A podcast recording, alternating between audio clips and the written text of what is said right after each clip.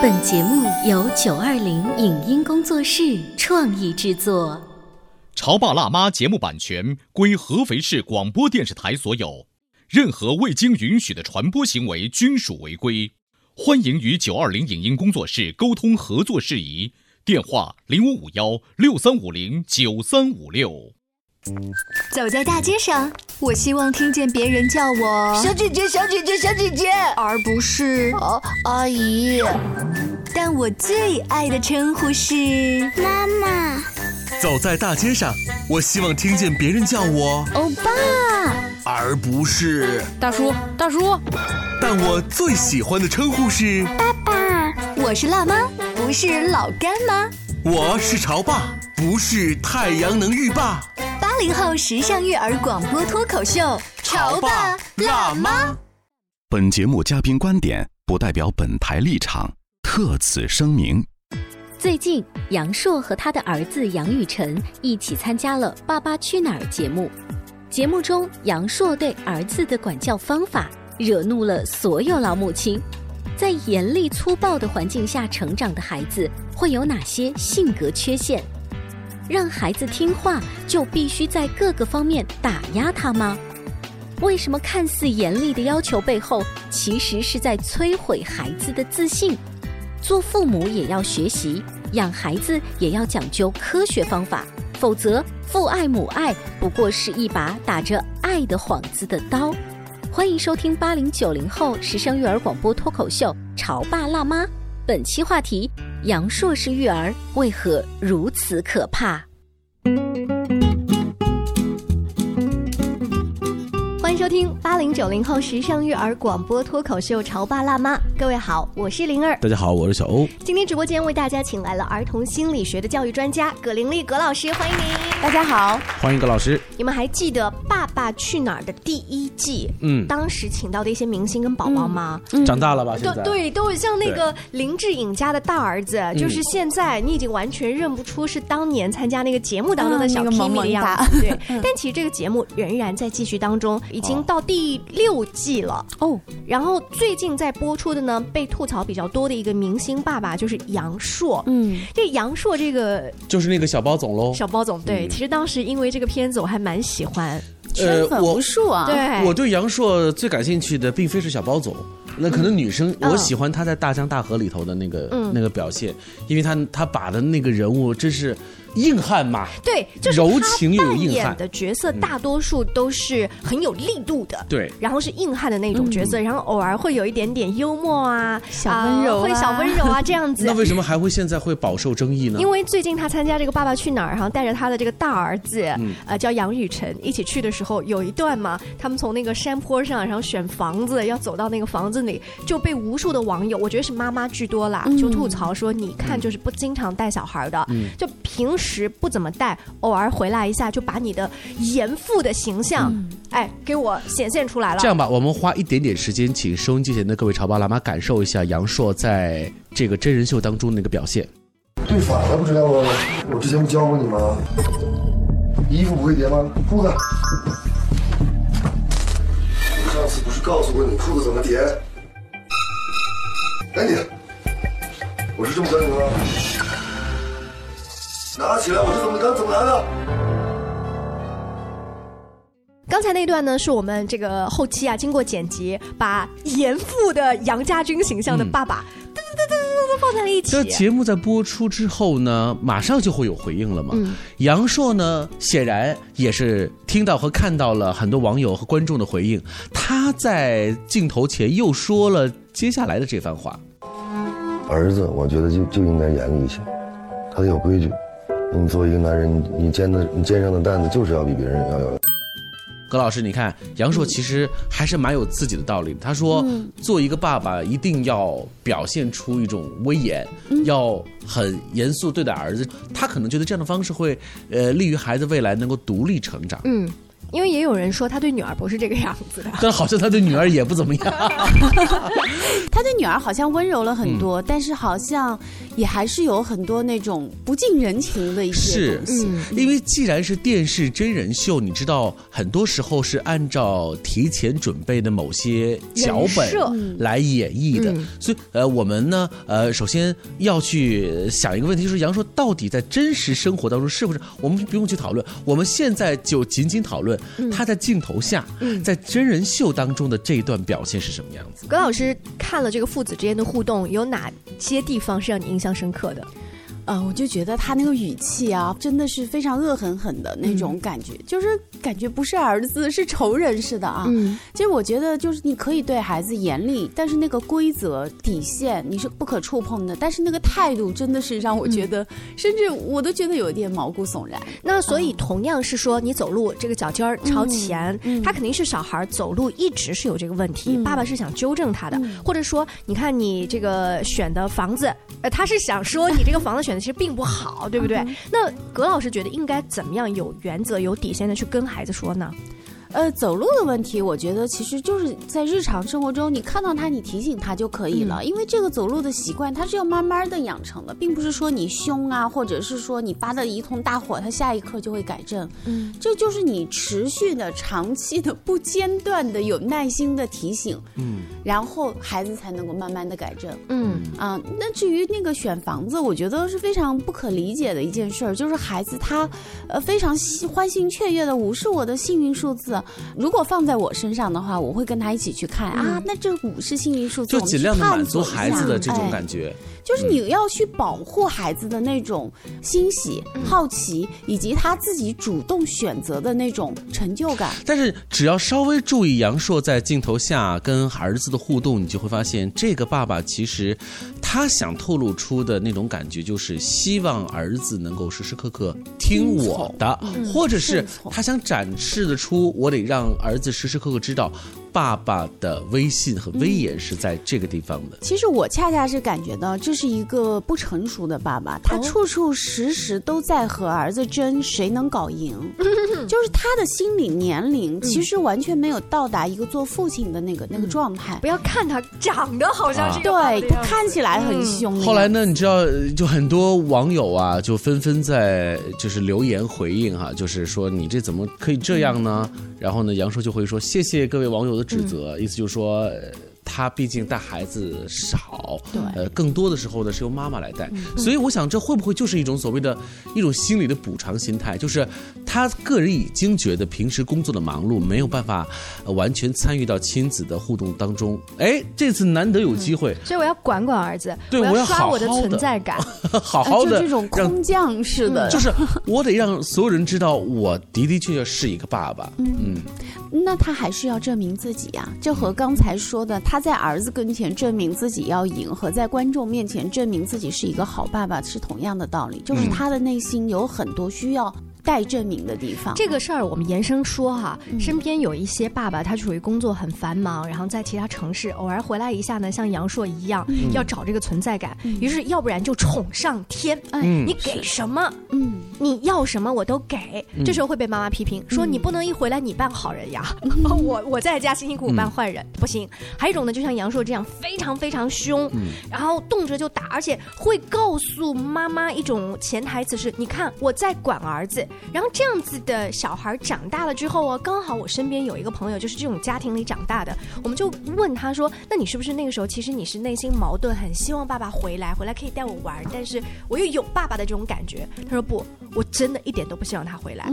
啊，回来就是打我啊，就是骂我啊！我要你回来打我骂我，还不如不要回来。我就知道有这么一个爸爸啊，在远处工作就好了，然后定期给我钱就好了。”我记得我们在前两年在举办的这个潮爸辣妈的线下的互动。的活动叫“宝贝出发吧”，嗯，其中就请过就是一家三口，呃，妈妈平时带着孩子，爸爸是因为他的特殊工作没有办法做到跟这个老婆孩子团圆，但是这次回来了，一家三口难得聚集在我们的节目当中，哎，你看做游戏啊互动，但是你明显能感觉到这个爸爸好像就是身份是吗？就是爸爸上身，就是我带了引号的爸爸，就是他时时刻刻在体现出自己的威严，经常会。训儿子，他稍微发现儿子有一些调皮了，因为男孩嘛才四五岁。马上拉到一边来，嗯，就训哭了这样场景。就有一个有一个情景，我记得很印象很深刻。爸爸训大概有十几分钟时间，然后儿子就一直在那流眼泪。哦，我当时就心想，哎，咱们一家三口出来不是开开心心的吗？为什么要在这个时候？所以你看，这个情景跟刚现在我们聊的这个杨烁父子的这个互动有异曲同工之妙。其实他这也是一种补偿，这种补偿呢，就是一个是刚像灵儿刚才说的，就是因为我长期不在，所以我要在这短短的时间里。把我失去的那些管教，嗯，都把它补回来。但是，恰恰是因为他长期不在身边，所以他根本就不了解孩子目前的一种发展状态，嗯，以及一个孩子一点一点从蹒跚学步到慢慢的长成现在这样，要经过多少次的试错，多少的艰难，循环往复。那么，爸爸看到可能就是。我这一次回来，孩子这么高了；下一次回来，孩子又窜高了。然后他就在想当然里面，觉得孩子应该是一个什么状态？而且他有可能就是遗传了自己爸爸当年对他这种严厉的管教。是的。说到遗传了爸爸当年的管教，正好杨烁在另外一期采访环节当中谈到了这一点，谈到了曾经他的爸爸对他在年少过往当中的一些感受。我们听一听听。因为我从小是被打到大的。嗯，搁现在我都能告诉他，就是他，我估计他他打我的那种方式都能把他给关起来。嗯，我我记得那次打我的是最后一次打我的时候，那椅子都已经打碎了，我站在那就没动。最后我直接摔门我就走，以至于我爸每次打完我之后，只要出去谁要敢说我什么，我一定往死打。其实我觉得这种教育方式是一种是有问题，椅子都能打残。儿子直接摔门出去，这是杨烁对于爸爸管教的一个直接的回礼的方式。葛老师，我仿佛看到了杨雨晨长大之后可能会用同样的方式对杨烁。真的。我们说这个是家庭的一个代际传承，这种创伤也好，还是那种幸福感也好，它是一代一代袭来的。嗯，就是我们从小看着父母怎么对彼此，以及怎么对待自己，就孩子他是通过习得来的。嗯，但是呃，杨烁小的时候没有《爸爸去哪儿》这样的节目以及网友的议论，但是现在他有，也许从网友的议论当中他会反省。哎，你知道吗，灵儿，在这段采访当中的最后，他自己也说，他说我其实知道。这样子的教育方式很不好，也就是说，他其实根据自己少年时代父亲对他的这种教育方式，他已经有了一个很明显的一个认识，就是我不要成为这样的爸爸。可是为什么自己成为了爸爸之后，却还是有某一种所谓的循环呢？刚葛老师说了，我不会，怎么办呢？我们稍微休息一下，请葛老师继续来告诉我们，面对这样的状况，他说我是不自觉的用出了这样的方法，我该怎么调整呢？关于和孩子沟通呢，我是想先处理好彼此之间的情绪，然后再去搞定他具体的问题。我们家长经常在一起讨论，怎么样从小才能培养好他的学习习惯。是后来通过学习才发现，孩子行为背后是有另外一种需求的。陪你一起吐槽养育熊孩子的苦，陪你一起追忆曾经自己的小世界。八零后时尚育儿广播脱口秀，潮爸辣妈。潮爸辣妈播出时间：FM 九八点八合肥故事广播，每周一至周五十八点三十分首播，次日十四点重播。网络收听，请下载荔枝 FM、苹果 Podcasts，搜索“潮爸辣妈”订阅收听。微信公众号请搜索“潮爸辣妈俱乐部”。你在收听的是《潮爸辣妈》，小欧零二。你变成更好的爸爸妈妈。本节目嘉宾观点不代表本台立场，特此声明。最近，杨烁和他的儿子杨雨辰一起参加了《爸爸去哪儿》节目。节目中，杨烁对儿子的管教方法惹怒了所有老母亲。在严厉粗暴的环境下成长的孩子会有哪些性格缺陷？让孩子听话，就必须在各个方面打压他吗？为什么看似严厉的要求背后，其实是在摧毁孩子的自信？做父母也要学习，养孩子也要讲究科学方法，否则父爱母爱不过是一把打着爱的幌子的刀。欢迎收听八零九零后时尚育儿广播脱口秀《潮爸辣妈》，本期话题。阳朔式育儿为何如此可怕？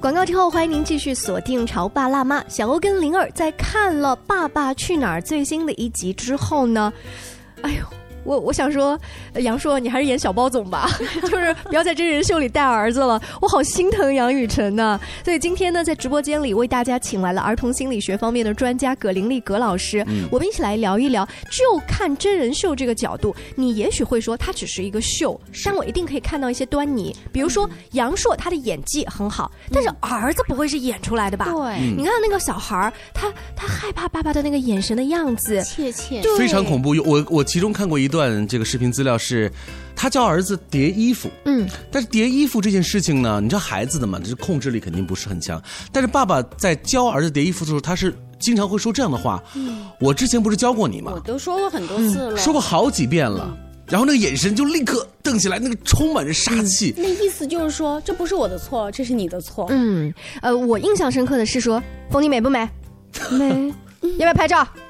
乖，然后就跟小鸡仔一样被拎起来，啪拍了一张照片。这张照片也可能是为了完成摄制组的任务，也可能是给妈妈看。我带儿子拍了啊。嗯。还有一段呢，就是儿子有一次好像是背古诗，好像背的是不是很利索。他罚儿子做什么事情，知道吗？绕着村子跑一圈。好像在他这个当中，经常说，如果你在我的后面进了怎么怎么样，就就会怎么怎么样。而且他的儿子很听这个话，肯定是在家经常被就这种惩罚之所以对孩子能造成什么样的影响呢？从体力上讲，其实孩子还好，但是当众去做一个责罚孩子的事情，当众这件事情本身，它超过了责罚这件事情内容，所以它会让孩子在面子上、在心理上都会。造成一定的影响，是不是葛老师？孩子会觉得我无论怎么努力都达不到爸爸的要求，然后他的自尊和自信就会有问题。嗯，那么当他怎么样子都不能够被爸爸认可的时候，这个孩子他可能会拼命的去取悦大人，去去讨好大人。嗯，他用一切的办法去呃努力让爸爸能看见自己。嗯，但是。还是达不到要求，然后孩子会有很多的自我否定。所以看到这里的时候，我在想，《爸爸去哪儿》这个节目。这和我几年前看的完全不一样了。那个时候展现出的其实就是一种可爱呀、亲情，现在完全就像是变形记一样，它一定会揭露一些亲子互动环节当中出现的问题，让全国人民看在眼里啊！你看，我觉得这也是真实吧。导演组在开会的时候，可能也不会完全去找像陈小春啊，跟他的儿子那种很会互动的了。他要找一些大家明星私底下知道他就是不会带孩子的，没有关系，我们把它暴露出来，对不对？而我的问题就是。如果我们身边的潮爸辣妈也像是杨烁这样工作繁忙，偶尔回来一次，我怎么避免自己的这个尺度把握不好呢？呃，其实我觉得在现在通信这么发达的情况下，其实不论你在哪里，这种完全的隔绝都是可以避免的，除非你是那种真的是绝密型的那种行业啊。大多数人来说，你虽然不在身边，但是那种关心和。沟通是可以存在的，比如说每天晚上跟孩子视频一下，说一说你这个每天的见闻呐，了解一下孩子的情况呀。那么孩子的成长的这个整个过程，其实，在父子之间，他是一直是有留有印记的，那就不会出现断片儿的情况。就是爸爸按照自己的想象去。刻画了一个孩子，然后等到空降到孩子面前的时候，突然间，哎，这模子套不进去，他就会非常的发火。嗯，那每一天其实和孩子、和妈妈，或者说他的主要的抚养人，你都可以去关注到这些。我相信再繁忙，你一天十几二十分钟还是抽得出来的。葛老师的意思就是因为爸爸的确是很忙，正如这个节目名字一样，去哪儿了不知道，所以这次回来了之后呢，他因为不了解孩子，嗯，所以他对于孩子的那种。那种管教就是以他自己想象的那种模样去进行，嗯，可是到底合适不合适呢？孩子很难受啊。嗯，当然不了解孩子的成长发育状态，不管是生活还是心理，他都完全不知道的这种情况下，那么这种相处肯定会出问题。那还有就是，爸爸你自己要有一个自信，就是你自己身上的一些呃性格上面的一些问题，其实这些问题。在亲密关系当中，应该早有暴露。嗯，比如说他跟他的太太之间的关系，他跟他父母之间的关系，我相信一定会有很多的端倪能够显示出来他们之间的一些冲突。那么在这个时候。是需要一些反省的，比如说杨硕会说啊，我爸爸从小就那么教育我的，然后我也知道这样不好，那么你就会需要把这个东西，这个链条从自己身上断掉。但是，其实，在潜意识当中啊，我们的父母是希望自己的孩子复制自己的痛苦的啊。为什么会这么说？好残忍的这句话。呃，这么理解吧，因为这个孩子是跟自己最亲近，血缘上面啊，嗯，从情感上面是最亲近的一个人。我们需要从基因上面去有一个人去真正的、深刻的理解到自己。嗯，您的意思是说，我希望有一个人来懂我。嗯哼，就得把你变成是一个过去的那个曾经的我。作为一个孩子，忠诚于自己的父母，他最好的一个方式就是把自己的家庭变成自己当年那个家庭，他自己复制他的父母，然后。让孩子能懂当年的自己，所以您说这个这样子的父母是一种潜意识、潜意识不自觉的一种行为。嗯，这些都是需要在很多次的这种反省或者是咨询工作中才会慢慢的呈现出来的。哦，那所以如果说杨硕他从此开始察觉了，他开始改变了，也不一定就让杨雨成完全复制他的模式，还是有可能改变。就是说，我们首先要意识到，然后才能谈到改变，而不是说我认为爸爸就是应该这么。这么严厉的，因为他有很多防御性的东西，就是说父亲爱子必之呃必为之谋之深远啊，他会用这些东西来防御自己的那些内疚啊、那些不安呐，甚至是一些愤怒和恐惧的情绪。所以您刚才的这段表述，正好是回应了我们在上半段节目的最后那种预测，就是其实杨说知道。自己过往童年的那个遭遇，然后呢，爸爸对这样其实他说了，这样不好，一定是有问题的。但问题就是，当我对记者跟更多的观众说，对我知道不好，然后我爸当年就这样，这个事情到这结束了。你有没有发现，就我为自己找了一个借口？但是同时，他还在。部分的重演着，嗯，那个印象中的那个爸爸的那个角色，对，就是我没有办法做调整，但是我又必须为这个事情找一个借口，看起来就结束。还有一个细节呢，是当时他们去挑这个房子的时候，工作人员在旁边说：“硕哥，这个有点远，如果杨雨辰不舒服，你可以适当的抱他。”然后工作人员都看出来了高原反应嘛，啊，我那段听了我特别心疼。然后杨对杨硕说的是什么呢？他想了一下，讲这是他自己的选择，他必须为此负责。猛然一听，你会不会觉得这是一个好 man 的爸爸？嗯，对，就是我展现出的一种形象，就是我是这样子的一个严父，然后我有担当，然后我让儿子呃从此学会男人该有的东西。呃，事实上就是把孩子陷入一个无可求助的境地。但你有没有觉得葛老师他讲的这句话是讲给观众听的，和讲给旁边的工作人员，也是讲给他自己听的，让他自己对此不再内疚，或者是他杨硕认为那一刻的那番言论，就是自己觉得一个父亲或者一个有担当、一个标准型的爸爸。